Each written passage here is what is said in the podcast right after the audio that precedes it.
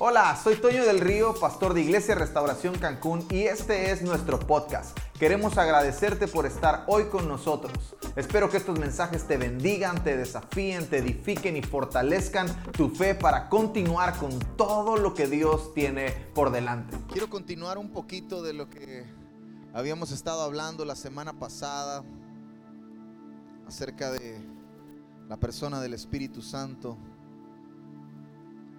¿Cuántos, hicieron algo esta semana con el Espíritu Santo? ¿Alguien hizo algo esta semana con el Espíritu Santo?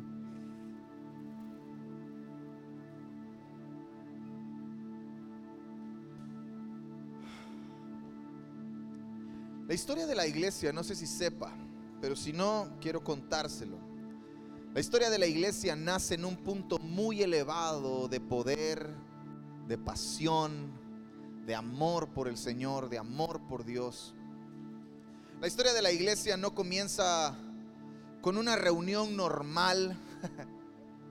La historia de la iglesia comienza con 120 personas que se encierran en un cuarto, en un aposento alto, en un lugar apartado, elevado, en una casa y se reúnen a esperar una promesa, la promesa anunciada por el Padre, la, promesa hecha por el Padre, anunciada por Jesús, es la persona del Espíritu Santo.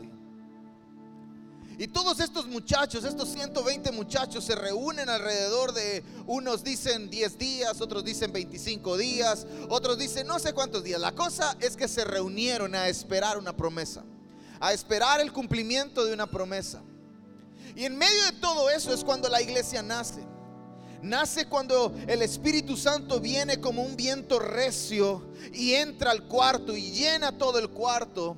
Y todos estos 120 hombres fueron mudados en otra persona.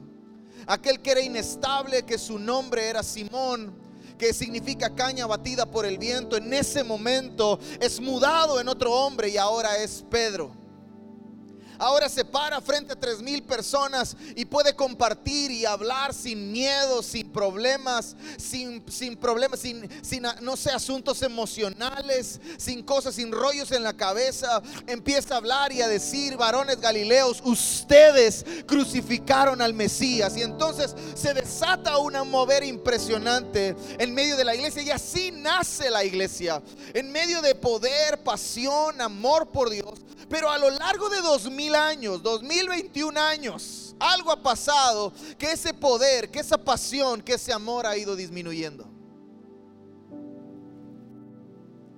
Algo ha pasado que que ahora ya no predicamos con pasión, que ahora ya no adoramos con pasión, que ahora cuidamos, ay no.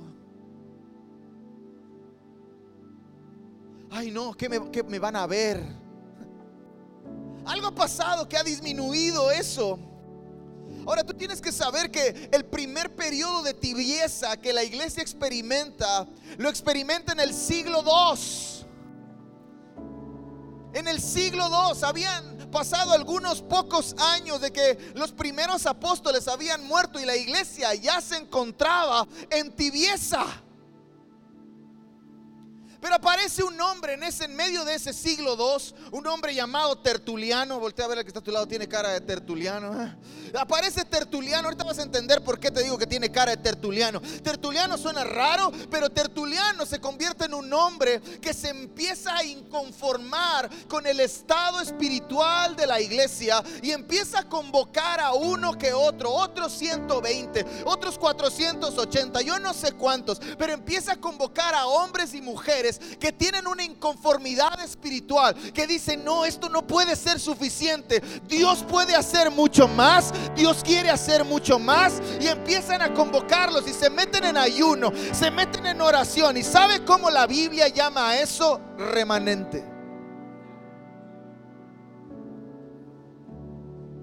Entonces Tertuliano levanta un remanente Es ahí, en esos momentos de tibieza. Es ahí, en esos momentos de pasividad. Es ahí, en esos momentos de aparente frialdad. Donde las personas, donde los amigos del Espíritu Santo comienzan a clamar, lléname otra vez. Lléname de nuevo. Enciéndeme. Despiértame. Avívame. ¿Habrá algún remanente de esos aquí en Cancún? ¿Habrá un hombre, una mujer que pueda decir, lléname. Lléname, Espíritu Santo. Vuélveme a encender, aviva mi corazón, despierta mi corazón. Porque eso es lo que renueva la iglesia. Eso es lo que va a renovar tu vida. Eso es lo que te va a ayudar a permanecer en medio de los momentos difíciles. No que vengas a la iglesia, sino que estés lleno del Espíritu Santo. Por casi 14 años he visto hombres y mujeres ir y venir. Entrar y salir He visto a hombres y mujeres con dones impresionantes, pero con una capacidad de sujetarse a autoridades ninguna.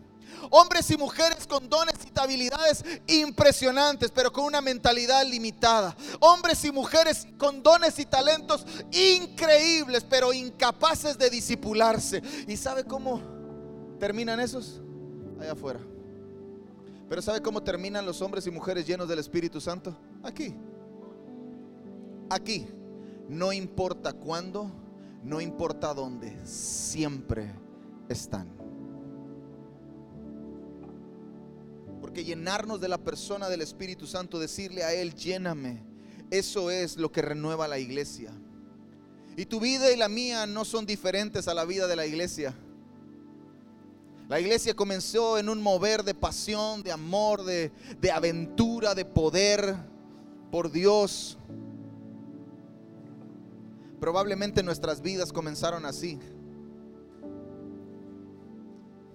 Yo recuerdo los primeros días cuando llegué a la iglesia, mis primeros días de caminar con el Señor. No había quien me quitara del altar, no había quien me sacara del altar, no había, camisa que no sudara, no había canción que no cantara, no había domingo que no llorara. No había palabra que no abrazara. No había, no había, eh, no había discipulado en el que no estuviera. No había cita con la iglesia en la que yo corría desde mi casa hasta la iglesia. Pero de pronto algo pasa, algo pasa. Que todo eso va disminuyendo y, y ya no se ve así. Aparece el ministerio de los bomberos por todos lados. Déjalo, está en su primer amor. Ay, qué lindo se ve en su primer amor. ¿Cuál lindo? ¿Cuál primer amor si esa es la condición en la que debemos estar todo el tiempo? Esa es la forma en la que tú y yo debemos de vivir, porque esa es como nació la iglesia. ¿Cuándo fue la última vez que lloraste con la Biblia en tus manos? ¿Cuándo fue la última vez que aquí cantaste y doblaste tus rodillas? Ay, no, pastor.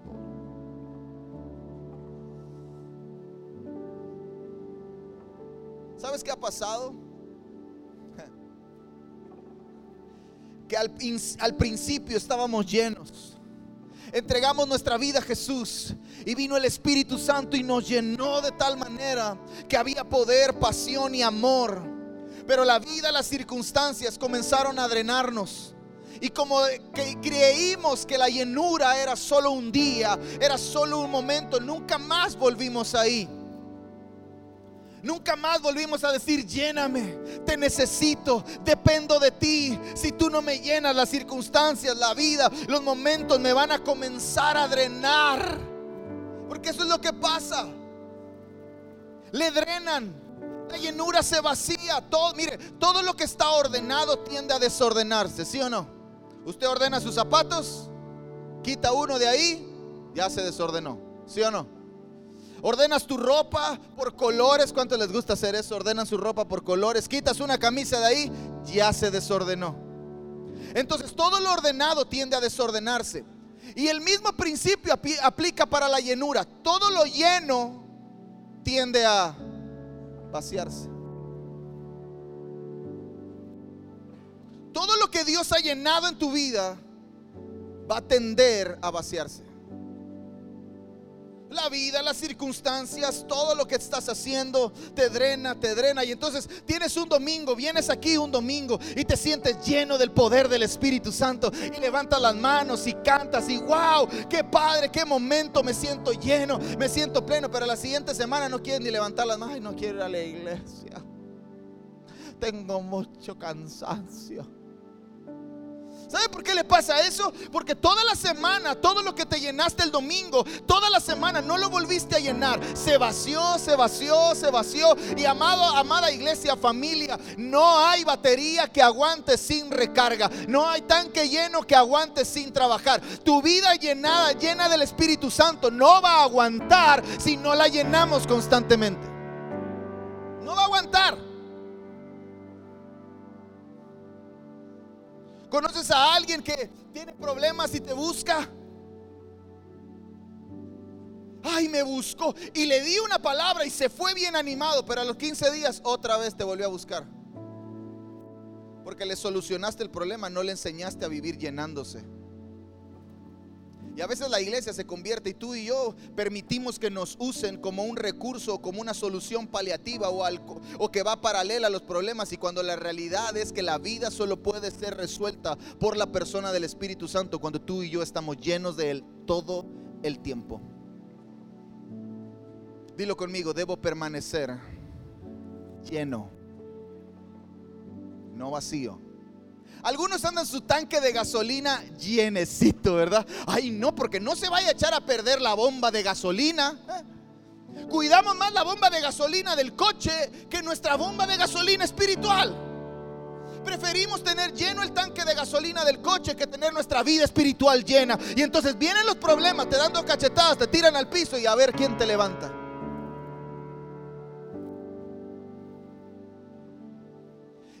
Ahí tienes, a todo el grupo. Ahora hay que orar por el hermano porque pobrecito está pasando por un momento difícil. Yo no, no digo que no y vamos a orar por ti todas las veces que sea necesario. Pero espero con todo mi corazón el día en el que tu corazón arda, en el que tu vida esté tan llena que digas, pastor, ore por mí, pero ore por mí para que yo permanezca, para que yo aguante, para que yo resista. Porque nos estamos dando un tiro el diablo y yo y hasta ahorita voy ganando.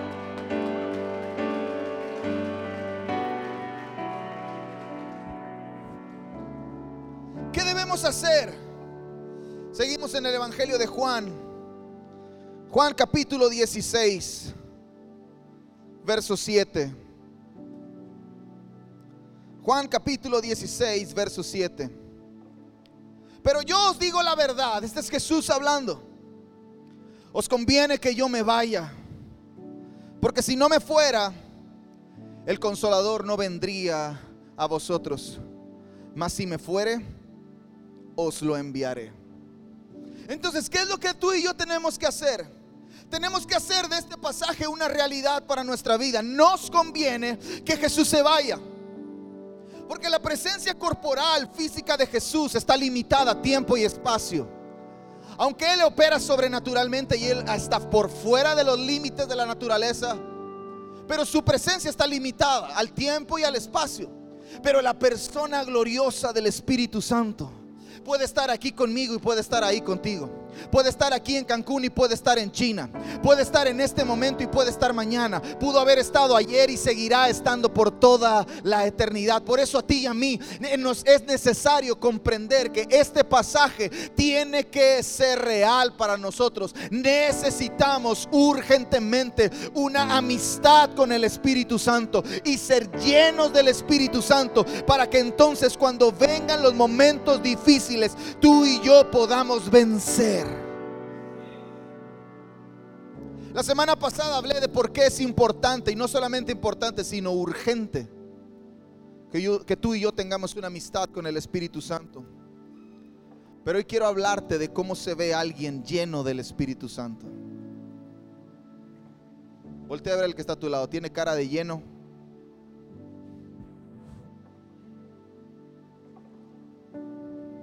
Ahorita vamos a ver si tiene cara de lleno. Porque es evidente, dilo conmigo, es evidente. Es evidente. es evidente cuando alguien es amigo del Espíritu Santo y está lleno del Espíritu Santo. No hay forma de ocultarlo. Es evidente, se ve. Se ve, huele, se siente. El Señor está presente.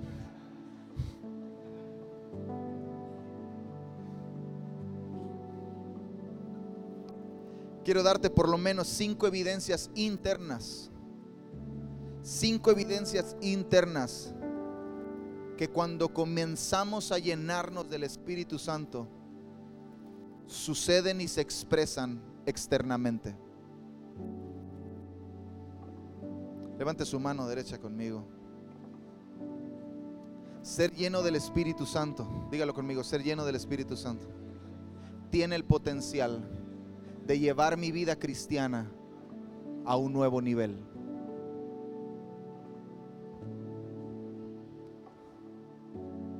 Algunos hemos vivido nuestro cristianismo aquí. Como dice Ezequiel, dice Ezequiel que un día estaba parado y el Espíritu de Dios lo llevó a un río. Y en el río él podía ver a un ángel. Y el ángel avanza dentro del río y mide algunos codos y le dice a Ezequiel, ven. Y Ezequiel entra y tenía el agua hasta los tobillos. Algunos vivimos nuestra vida cristiana con el agua hasta los tobillos. Entramos y salimos, estamos y no estamos, damos si queremos, vamos si no queremos. Nosotros controlamos esto. Tenemos el agua hasta los tobillos.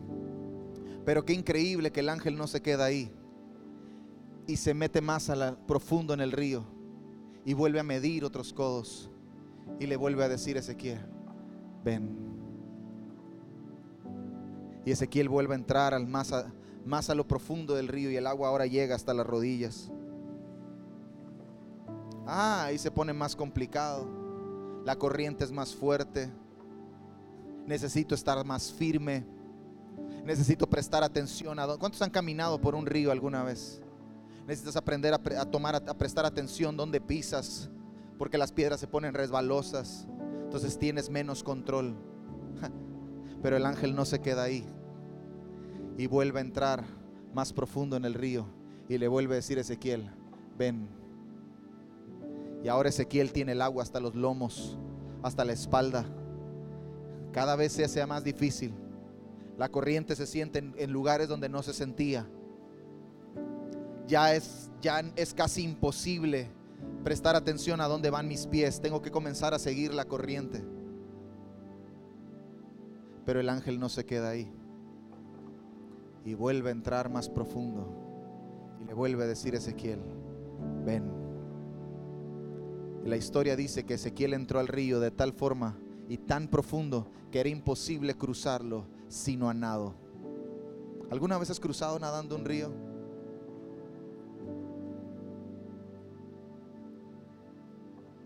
Algunos dicen que tienes que tirarte en contra de la corriente para que la corriente te lleve hacia donde vas. Tienes que aprender a nadar con la corriente, porque si empiezas a nadar contra la corriente te vas a cansar. ¿Cuál es la enseñanza de todo eso? Tú y yo tenemos que aprender a ser guiados por el Espíritu, porque si comenzamos a luchar contra el Espíritu, tú y yo nos vamos a cansar. Entonces algunos de nosotros tenemos nuestra vida cristiana con el agua hasta los tobillos. Y ser lleno del Espíritu Santo tiene el potencial de llevar nuestra vida cristiana a un nuevo nivel. ¿Cuál es ese nivel? Al río que solamente se puede cruzar nadando.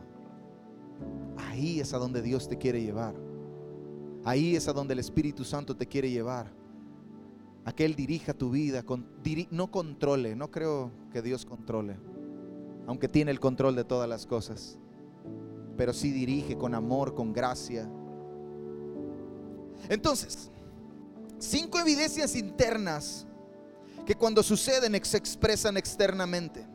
Número uno, primera evidencia de alguien que está lleno del Espíritu Santo tiene una sensación inusual de la presencia de Dios. siente algo que no había sentido. Ay, pastor, es que Dios me está llenando, el Espíritu Santo me está llenando. No siento nada, pero el Espíritu Santo me está llenando. Eso no existe. Eso no existe. Si el Espíritu Santo te está llenando, algo vas a sentir. Meta el dedo en el enchufe. Agarre un cable con corriente. No se siente nada. Ajá. Que estés acostumbrado a esa capacidad de voltaje es una cosa. Ponlo en un voltaje más alto. Algunos están acostumbrados a esa capacidad de voltaje. estamos bien. Ajá, póngale un voltaje más alto y a ver si no va a sentir algo. Entonces se siente algo. Ser lleno del Espíritu Santo es una experiencia que se siente. Yo sé, yo sé cuando Él está. Yo sé cuando Él me está llenando. Yo sé porque mi cuerpo reacciona, mi espíritu reacciona. Algo acá adentro empieza a brincar porque el Espíritu conoce al Padre de los Espíritus. Reconoce al Padre de los Espíritus. Nuestra vida reconoce a la fuente de donde sale nuestra vida. Entonces siente algo que no se había sentido. Ser lleno es una experiencia no de un solo momento, sino de toda una vida. Entonces yo siento a Dios. Lucas capítulo 5, versos 4 al 8. Cuando terminó de hablar, dijo a Simón, boga mar adentro y echad vuestras redes para pescar. Respondiendo Simón le dijo, maestro, toda la noche hemos estado trabajando y no hemos pescado nada, más en tu palabra echaré la red. Y habiéndolo hecho, encerraron gran cantidad de peces y su red se rompía. Entonces hicieron señas a los compañeros que estaban en las otras barcas para que viniesen y ayudarles y vinieron y llenaron ambas barcas de tal manera que se hundían. Viendo esto, Simón Pedro cayó de rodillas ante Jesús diciendo, apártate de mí, Señor, porque soy hombre pecador. Algunos respondemos mal. Dios hace un milagro y wow, oh, mi, mi, mi chuchito. ¿Cuál chuchito? Diosito. ¿Cuál Diosito? ¿Sabes delante de quién estás? O sea, en ese momento, después de ver un milagro, a Pedro se le prendió el foco y dijo, en la torre, este, este no es cualquiera. Y entonces se cae de rodillas, dice, apártate de mí, Señor, porque soy hombre pecador. Cuando Dios está en un lugar, cuando el Espíritu Santo está en un lugar, tú y yo nos hacemos conscientes de la realidad de la presencia y de la persona de Dios. Tú y yo nos, hacemos conscientes de delante de quién estamos. Ya no es cualquier cosa. Yo no estoy delante de cualquier deidad, estoy delante del Dios todopoderoso, del creador del cielo y de la tierra, del que por él existen y para él existen todas las cosas. Y eso tiene que quebrantar el corazón del hombre. Pedro queda quebrantado y dice, ah, apártate de mí. Soy hombre pecador.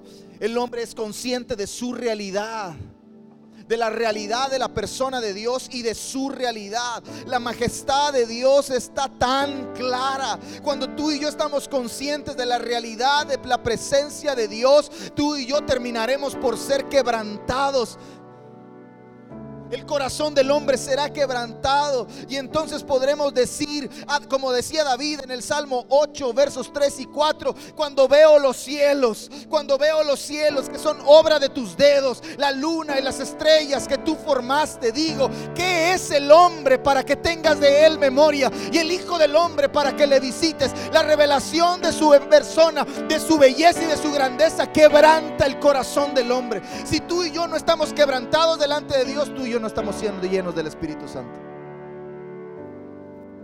Si tú y yo podemos estar aquí impávidos,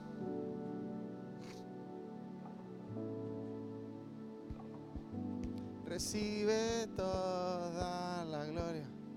Sí. Tú y yo no estamos siendo llenos del Espíritu Santo. Probablemente esté lleno de otras cosas, pero no del Espíritu Santo. Pero el corazón del hombre, cuando comienza a llenarse de la persona del Espíritu Santo, el corazón del hombre se quebranta. Y comienza a decir, ¿quién soy yo? ¿Quién soy yo para que tú te acerques a mí? ¿Quién soy yo para que me veas? ¿Quién soy yo para que te fijes en mí? ¿Quién soy yo para que me escuches? ¿Quién soy yo para que te dignes hablar conmigo? ¿Quién soy? El corazón del hombre es quebrantado. Isaías capítulo 6, versos 1 al 5. En el año en que murió el rey Usías, vi yo al Señor sentado sobre un trono alto y sublime, y sus faldas llenaban el templo.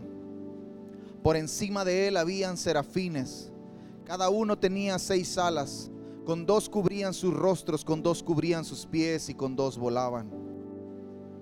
Y el uno al otro daba voces diciendo, Santo, Santo, Santo, Jehová de los ejércitos, toda la tierra está llena de su gloria. Y los quiciales de las puertas se estremecieron con la voz del que clamaba, y la casa se llenó de humo. Entonces dije, ay de mí. En el año en el que murió el rey Usías, vi al Señor. Y después de ver al Señor, entonces dije, ay de mí. Ay de mí. ¿Quién soy yo? ¿Quién eres tú? ¿Quiénes somos nosotros? Para que el Dios de toda gloria se fije en nosotros. Ay de mí que soy muerto, porque siendo hombre de labios inmundos y habitando en medio de un pueblo que tiene labios inmundos, han visto mis ojos al Rey, Jehová de los ejércitos. ¿Quién soy? Cuando tú y yo comenzamos a ser llenos del Espíritu Santo, cuando el Espíritu Santo comienza a llenar la vida de un hombre, la vida de una mujer, aparece este primer problema, aparece este primer momento, aparece esta primera situación. ¿Quién soy? Empiezo a sentir a Dios de una forma que nunca lo antes lo había sentido. Empiezo a darme cuenta de quién es Él y quién soy yo. Empiezo a prestar atención de que Él está cerca de mí, Él está aquí. Dios está aquí. Dios está aquí. Dios está aquí. Pero ¿sabes quiénes son los que lo perciben? Los que están llenos del Espíritu Santo. Los que claman dicen y dicen lléname. Los que quieren ser llenos del Espíritu Santo son los que comienzan a percibir la presencia de Dios, comienzan a sentir que Él es real. La revelación de su persona, de su belleza, de su grandeza, comienza a quebrantar el corazón del hombre. Y el hombre comienza a pensar, ¿quién soy yo? Ay de mí que soy muerto. Pero sucede una segunda cosa a medida que el vaso se va llenando, a medida que el depósito se va llenando, la primera cosa que siento es a Dios real en mi vida, a Dios real junto a mí. Pero lo segundo que sucede es que hay una revelación del amor de Dios para mí. Sé quién soy, veo a Dios como Él es, me veo a mí como yo soy, pero Él extiende su mano, Él derrama de su espíritu, derrama su amor por su espíritu en nuestros corazones. Y entonces yo sé que Él me ama por aún a pesar de todas las cosas que hice, aún a pesar de todas las cosas que hago, aún a pesar de todas las cosas que he hecho, aún a pesar de todo, aún sabiendo quién soy y cómo soy, Dios me ama. Cuando el Espíritu Santo comienza a llenarme, me doy cuenta de quién es Él, de quién soy yo. Pero número dos, me doy cuenta de cuánto me ama. De con cuánto amor Él me ama de qué es lo que siente Él por mí. Y entonces el vaso comienza a llenarse. Es ahí Escúcheme bien, es ahí y así como la verdadera sanidad interior sucede. Hoy tenemos un montón de cosas y no tengo ningún problema. Seguiremos haciendo mi primer día con Jesús y seguiremos haciendo un montón de cosas para tratar de ayudar y sanar un poco el corazón de ustedes, el corazón del ser humano. Y creemos con todo nuestro corazón en eso. Pero cuando tú entras a la presencia de Dios, cuando comienzas a ser lleno del Espíritu Santo, sanidad comienza a venir, tu corazón empieza a ser sanado. Todos los traumas de tu pasado, todas las cosas de, tu, de tus dolores y tus, de tus dolencias y tus problemas emocionales empiezan a ser sanados. Recuerdo el primer día que yo fui a un evento de, de una iglesia. Venía de dos intentos de suicidio, de ocho meses en depresión. Estaba parado junto con miles de personas en una, en una plaza en Campeche.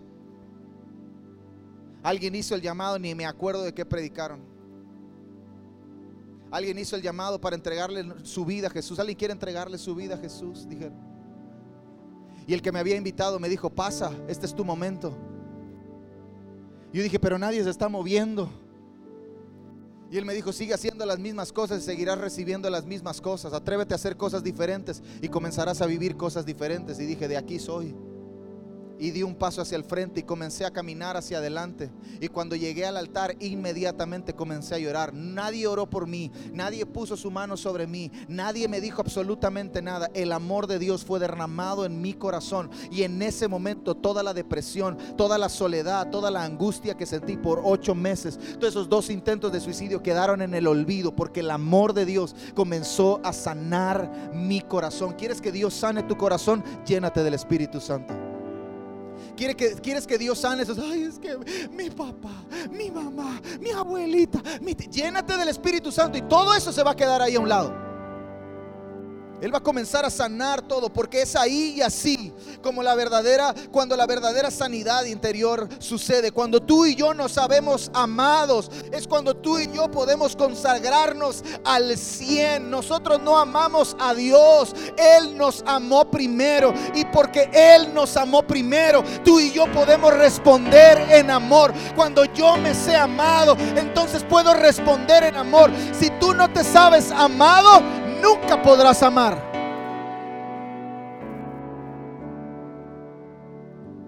Romanos capítulo 5, verso 5 dice, y la esperanza no avergüenza, porque el amor de Dios amor de Dios, alguien levante su mano, el amor de Dios ha sido derramado en nuestros corazones por el Espíritu Santo. Si tú y yo tenemos al Espíritu Santo, si el Espíritu Santo comienza a llenarnos, tú y yo conoceremos el verdadero amor, el amor de Dios que sobrepasa cualquier tipo de amor, el amor que todo lo resiste, que todo lo soporta, que todo lo puede, que todo lo cree, que todo lo espera, que no busca lo suyo, que no es cantan que no se van a gloria de los defectos de los demás, sino que se entrega con amor eterno.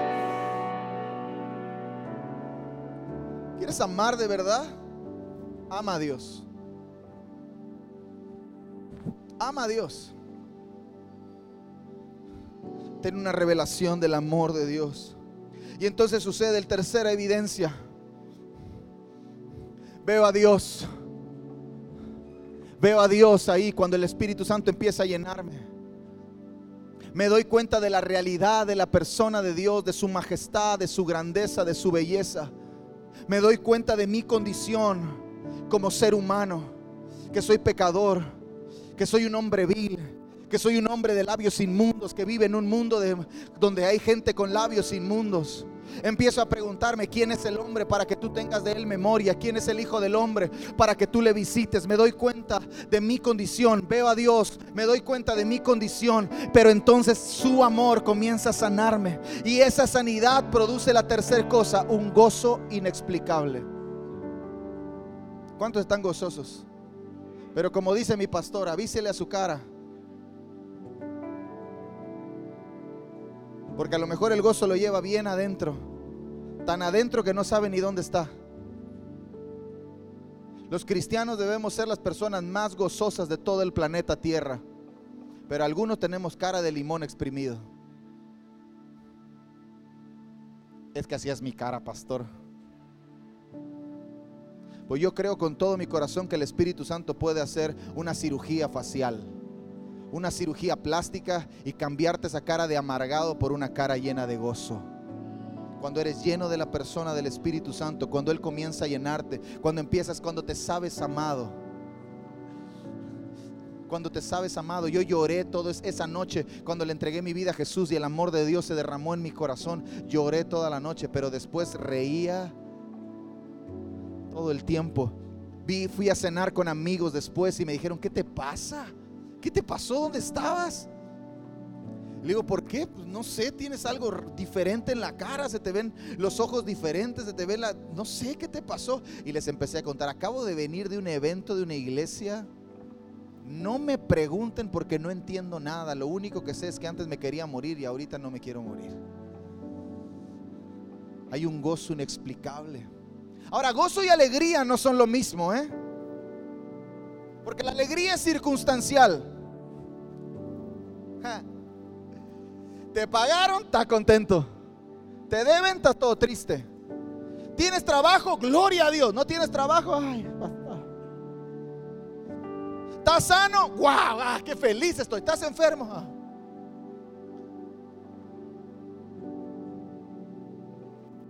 Las alegrías son circunstanciales. El gozo no es circunstancial. Ahora, tampoco es positivismo humano, ¿eh? Párate frente al espejo y dite que todo va a estar bien. Aunque te lo digas, no todo va a estar bien. Gozo es, aunque todo no esté bien, tú estar bien. No es positivismo humano. Lo que declares te vendrá.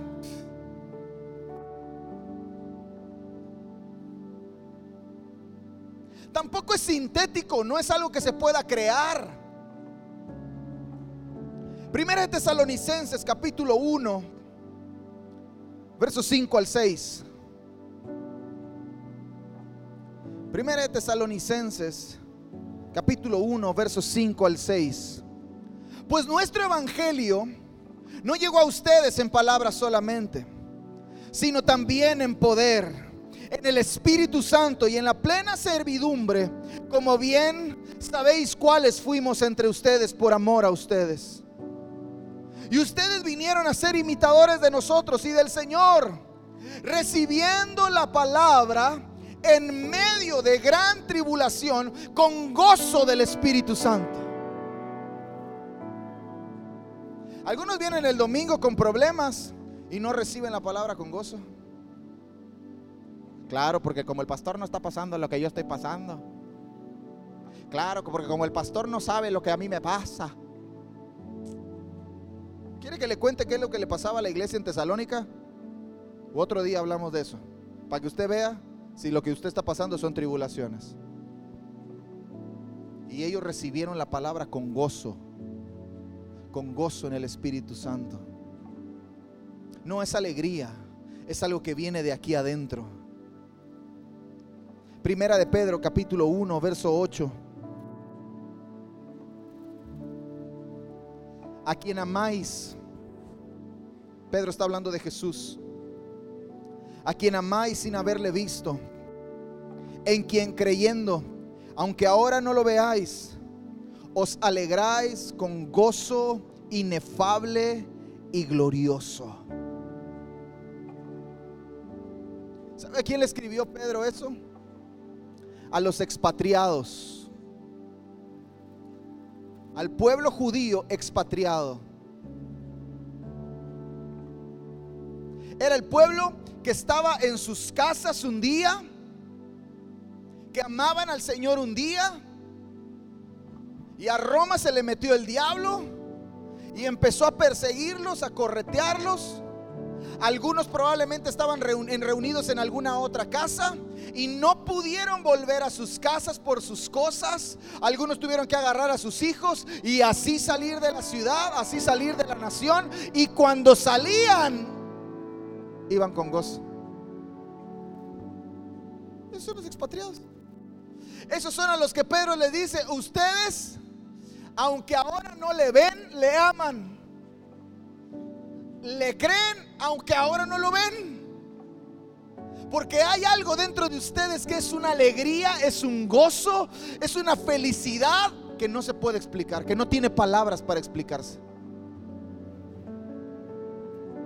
Entonces cuando tú y yo somos llenos del Espíritu Santo, no podemos producir este gozo. El tercer nivel o el vaso ya a medio llenar empieza a ser una alegría, empieza a ser un gozo, una sonrisa. Hey hermanos, ¿tienes problemas? Sí, pero estoy gozoso porque hay algo bueno que viene para mi vida.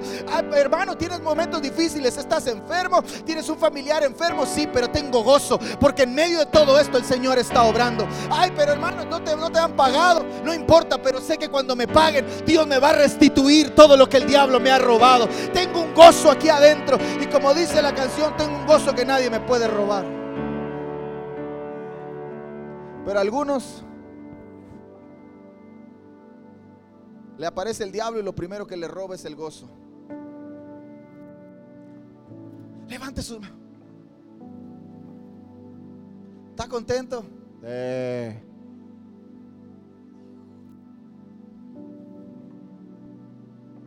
Ah, pero así vamos a cambiar al mundo, ¿verdad? Así queremos que nuestra familia se convierta. Así queremos que nuestros vecinos sepan del amor de Dios, así con esta cara. Voltea a ver el que está a su lado. ¿Tiene cara de lleno del Espíritu Santo? ¿O tiene cara de que para allá va? Yo le veo con cara de que para allá va. Yo le veo con cara de que por fe, ¿eh?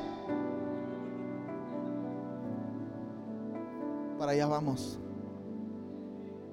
Para ser llenos del Espíritu Santo. Para eso venimos esta mañana. Para llenarnos del Espíritu Santo para que Él nos llene con su presencia, para que Él nos llene con su persona, para que Él nos haga ver quién es en realidad nuestro Dios, nos haga darnos cuenta de que aún en medio de quienes somos nosotros, Él nos sigue amando y gozo comience a salir de nuestros corazones. Ahora gozo es igual que plenitud, es igual que deleite.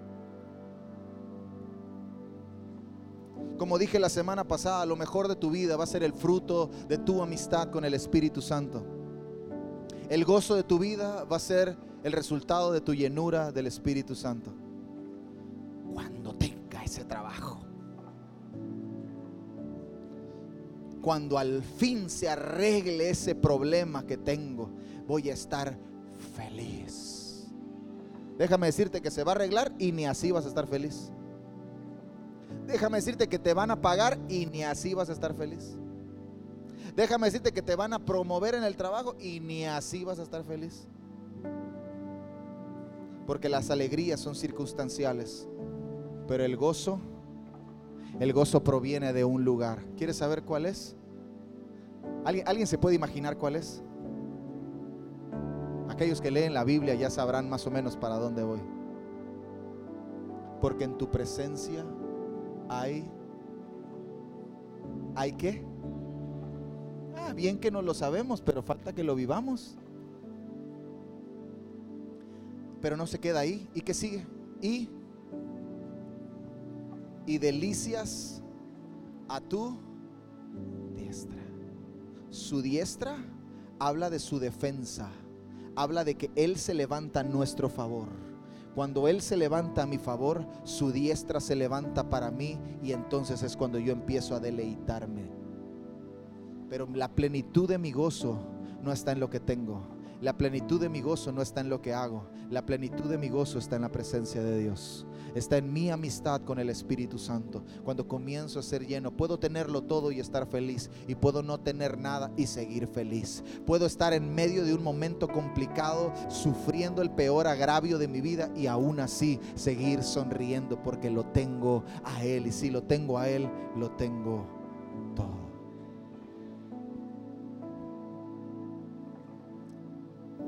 Y aparece una cuarta cosa una cuarta evidencia interna. Aparece un deseo por glorificar a Dios y a Jesús.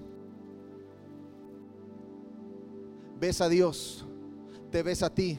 El amor de Dios comienza a sanar tu corazón te dice que a pesar de todo lo que eras y de todo lo que hacías, Él te ama. Gozo empieza a salir, gozo empieza a instalarse en mi vida. A pesar de los momentos difíciles, estoy feliz, tengo gozo, estoy contento porque lo tengo a Él. Y entonces tengo ganas de que todo el mundo sepa que Dios es bueno. Ah, acuérdese los primeros días, cómo predicaba cuando usted conoció a Jesús. ¿Se acuerda cómo le contaba a todos todo lo que Jesús había hecho? Ah, pero ahora no sé, ahora, ahora tengo que esperar la dirección del Espíritu Santo hacia quien le tengo que predicar. No, lo que pasa es que ahora te da pena. Ahora te da miedo que te rechacen. Ahora consideras más tu posición. ¿Qué tal si se burlan de mí? De todas maneras se burlan de ti. Que se burlen por una buena razón. De todas maneras dicen, ahí va el hermanito. Que sepan por qué soy hermano, que sepan por qué soy cristiano, que sepan por qué amo a Dios. Aparece un deseo por glorificar a Dios, por glorificar a Jesús. Nuestras acciones comienzan a reflejarlo, comienzan a reflejar que estoy lleno de Él. Se despierta un deseo porque el mundo lo conozca. Juan capítulo 16, verso 14, dice, Él me glorificará a mí porque tomará de lo mío y os lo hará saber. El Espíritu Santo es quien glorifica al Hijo. Cuando el Espíritu Santo comienza a llenarme, me empieza a dar cosas para glorificarlo a Él. Hechos capítulo 2, verso 47, alabando a Dios y teniendo favor con todo el pueblo. Y el Señor añadía a cada día la iglesia los que habían de ser salvos. La gente comenzó a predicar y a predicar y a predicar y a predicar y a predicar. ¿Dónde está el último invitado que trajiste?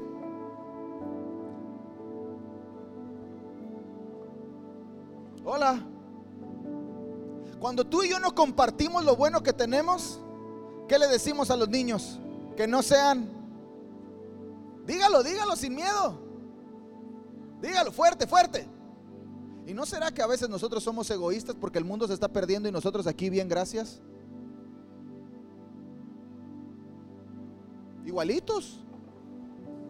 El mundo allá afuera condenándose, muriéndose sin Jesús. Y tú aquí, recibe todo, día feliz día feliz y para otros es un día bien triste. Lavaste mi maldad. Ah, y tú y yo cantando bien bonito y el mundo perdiéndose. Pero cuando tú eres lleno del Espíritu Santo, cuando tú comienzas a ser lleno del Espíritu Santo, tú quieres que todo el mundo conozca a Jesús. Tú quieres glorificar a Dios a través de todo lo que haces. Comienzas a predicar donde sea, cuando sea, en el momento que sea, a todos los que puedas. Hasta, el perro, oras hasta por el perro para que sane. Ay, no, pastor, ¿cómo voy a orar por hasta los que tienen, los que llenos del Espíritu Santo hasta Yo he visto hasta pájaros resucitar después de una oración. Un día estaba dando clases de fútbol en la escuela de mi mamá, donde mi mamá era directora, y había una niña en un árbol. Se rompió la rama del árbol y se cayó. ¡Pa! Y del golpe dejó de respirar. Se estaba poniendo morada todos corrieron y rodearon y vamos a llamar a la ambulancia, a la ambulancia, a la ambulancia. Agarré, yo tenía como, será como un año y medio de creyente. Agarré a la niña del pelo. Levántate en el nombre de Jesús y la niña. Ah, pero ahorita, ah, no, el pastor, que, ¿qué tal si no sana el pastor?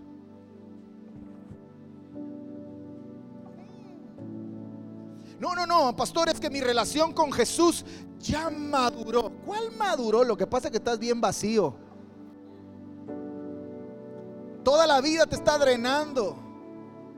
No hay llenura del Espíritu Santo. Porque cuando estás lleno del Espíritu Santo quieres que todo el mundo conozca. Le predicas a todos, quieres glorificar a Dios a través de lo que haces. Me acuerdo que cuando eh, eh, recién me convertí, mandé a hacer una playera. En ese entonces Kaká había, había sido campeón, creo que habían sido campeones del mundo en Brasil. Y había, era campeón de la Champions League. Y de pronto se arrodilla Kaká, el futbolista, y se quita la playera del Milán y saca una playera así arrodillado. Sale así una foto. Puedes buscarla en internet y sale con una playera que dice, I belong to Jesus. Yo pertenezco a Jesús. ¿Sabe qué hice? Me mandé a hacer mi playera. Y decía, I belong to Jesus. y no jugaba sin mi playera, me ponía mi playera y todo el mundo me decía, ¿y esa qué onda? ¿Ahora eres cristiano? Sí, conocí a Jesús, cambió mi vida. Pero ahorita, Hechos capítulo 4, verso 31, cuando hubieron orado, el lugar en que estaban congregados tembló. Ay, Señor, que tiemble en esta mañana. Tembló en Haití hace unos días, Señor, pero que tiemble hoy también aquí a causa de tu presencia.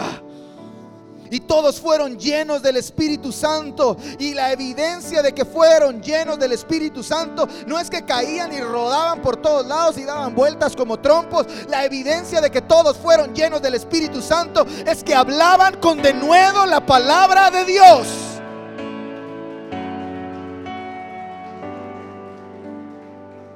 Si tú eres lleno del Espíritu Santo, la palabra de Dios va a comenzar a salir de ti con denuedo.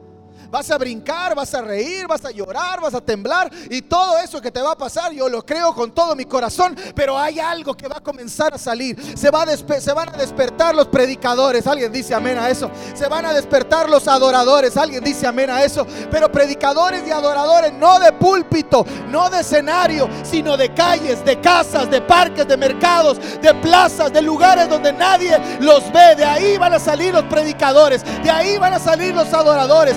Y mujeres que se van a parar y van a cantar y van a adorar a Dios y gente se va a convertir.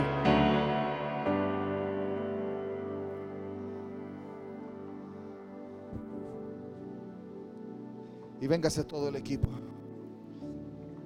Y la última cosa que sucede, interna, que se revela externamente. Hay un entendimiento y revelación de la palabra de Dios. Hay un entendimiento y revelación de la palabra de Dios. Entonces es cuando las escrituras cobran sentido. Hay pastores que leo la Biblia y no entiendo. ¿Cuánto les pasa eso? ¿Sí? Ay, bien espirituales todos, ¿no? Algunos ni la leen. Por eso no le va. Es que leo y leo y no entiendo. Llénese del Espíritu Santo y las escrituras se van a abrir solitas.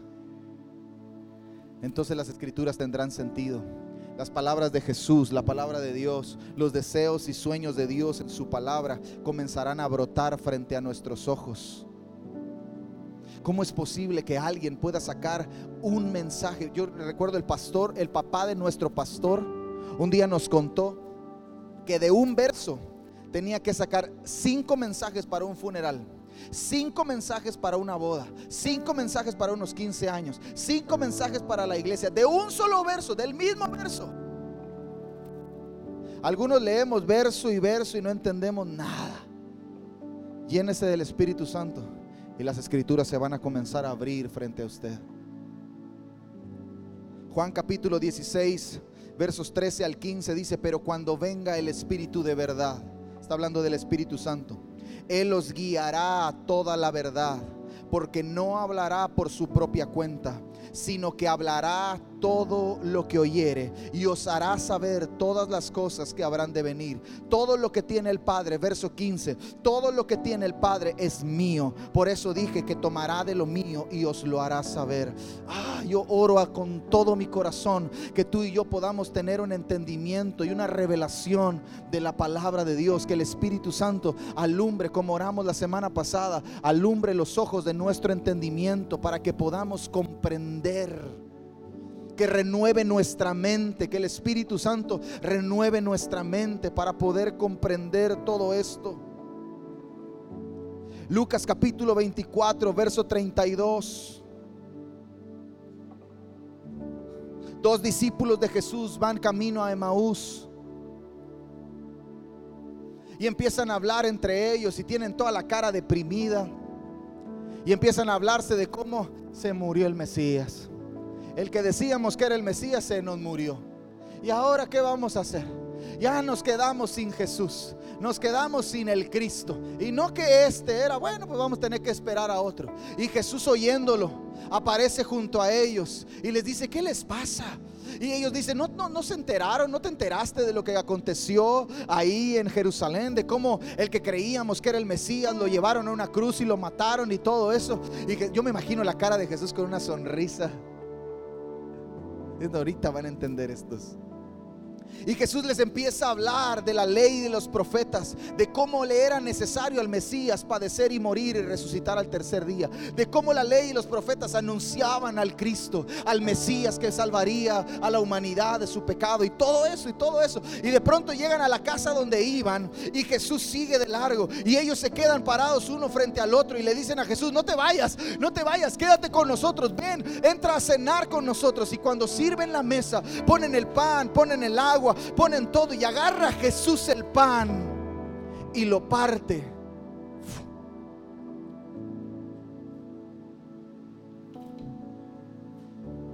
Dice la historia que les abrió el entendimiento y lo reconocieron. Y en ese momento Jesús desapareció. ¿Te imaginas que te pase eso?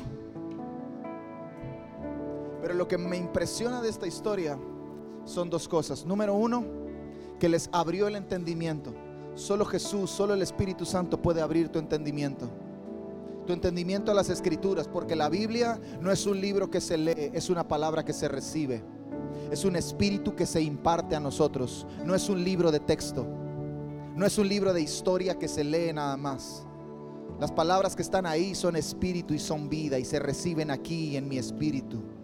Entonces necesitamos que Él abra nuestro entendimiento para que el espíritu de la palabra pueda entrar en nosotros. Pero la segunda cosa es lo que dice el verso 32. Vers, capítulo 24, verso 32. Y se decían el uno al otro, no ardía nuestro corazón, no ardía nuestro corazón en nosotros mientras nos hablaba en el camino y cuando nos abría las escrituras. Cuando el Espíritu Santo comienza a llenarte, el corazón se enciende en pasión cuando Él habla y cuando Él abre las escrituras. Cuando comienzas a ser lleno del Espíritu Santo, las escrituras se van a abrir. Y lo que no comprendías lo vas a comenzar a comprender. El entendimiento se abre. Y, ah, con razón. Ahora entiendo Y quiero terminar con esto. Se nota de qué estamos llenos. Cinco evidencias internas. Cuando el Espíritu Santo comienza a llenarme. Cuando soy lleno del Espíritu Santo, cinco evidencias internas que se expresan externamente. Tengo, soy consciente de la realidad de la persona de Dios. Y eso me hace estar consciente de mi realidad. Pero en medio de la conciencia de mi realidad, recibo el amor de Dios. Dios me ama, me sé amado. Y cuando me sé amado, gozo inefable, gozo inexplicable comienza a salir dentro de mí. Comienza a verse a través de mí. Y entonces un deseo porque todos le conozcan comienza a surgir. Y la palabra se abre para mí cinco evidencias internas. Entonces se nota de que estamos llenos. Pablo dijo esto en Efesios capítulo 5, verso 18. No os embriaguéis con vino, en lo cual hay disolución. Antes bien, sed llenos del Espíritu Santo. No os embriaguéis con vino el apóstol Pablo no está hablando solamente de la bebida. Escúcheme bien. El apóstol Pablo no está hablando solamente de la bebida. Está hablando de los efectos que la bebida tiene sobre el ser humano. No te embriagues con vino, porque en él hay disolución. Antes bien, sé lleno del Espíritu Santo entonces Pablo está hablando de los efectos del vino sobre el ser humano y al mismo tiempo está hablando de los efectos que tiene el ser lleno del Espíritu Santo. Entonces, pastor, ¿qué es el vino? El vino se resume en, solamente esto, placeres de este mundo. Algunos están embriagados de su trabajo, algunos están embriagados de dinero, algunos están embriagados de su familia, algunos están embriagados de sus hijos, algunos están embriagados de su esposo, de su esposa, algunos están embriagados de sus preocupaciones. No te embriagues con eso. Sé lleno del Espíritu Santo. Pero pastor, entonces los dejo de tener en cuenta. No, no te embriagues. No dejes que tengan control sobre ti. No dejes que te hagan perder de vista lo que es verdaderamente importante. Sé lleno del Espíritu Santo. ¿Qué es esto? ¿Qué significa el vino? Placeres de este mundo. ¿Y qué hace el vino sobre el ser humano? Le hace perder los sentidos. ¿Ha visto esa comercial que dice, si tomas no? ¿Por qué? Porque tus sentidos son afectados. Tu percepción distancia-tiempo es afectada. Tu percepción espacio-lugar es afectado. Tu percepción de la realidad es afectada. Tus sentidos son afectados. Entonces Pablo está diciendo, no dejes que los placeres de este mundo afecten tus sentidos. Deja que el Espíritu Santo afecte tus sentidos. ¿Cuáles son mis sentidos? Tú y yo tenemos cinco sentidos naturales, ¿verdad? Gusto, tacto, olfato, vista, oído. ¿Sabías que tienes esos mismos sentidos en el área espiritual? Discernimiento de espíritus. Se huele. Gusto. Palabra profética. Vista. Visión. Tú y yo tenemos esos mismos sentidos espirituales y tenemos que comenzar a usarlos. ¿Cómo? Llenos del Espíritu Santo. Pastor, no sé qué decisión tomar. No te embriagues con el vino que afecta tus sentidos. Sé lleno del Espíritu Santo y vas a saber qué decisión tomar. Llenos del Espíritu Santo. ¿Cómo se ve alguien lleno del Espíritu Santo? Me hace consciente de Dios, de su persona, de su realidad, de su cercanía, de su amor por mí. Y eso me llena de gozo. Hay alguien lleno de gozo aquí. Eso me llena de gozo. No de alegría, de gozo. De eso que es inexplicable aún cuando los días son malos. Tanto que despierte en mí el deseo de darlo a conocer de todas las formas que pueda. Su voluntad expresada en su palabra ahora tiene sentido. Así se ve alguien lleno del Espíritu Santo. Esperamos que estos mensajes te hayan inspirado, te hayan desafiado, hayan animado y hayan fortalecido tu fe para todo lo que tiene el Señor por delante para ti. Nos vemos en la próxima.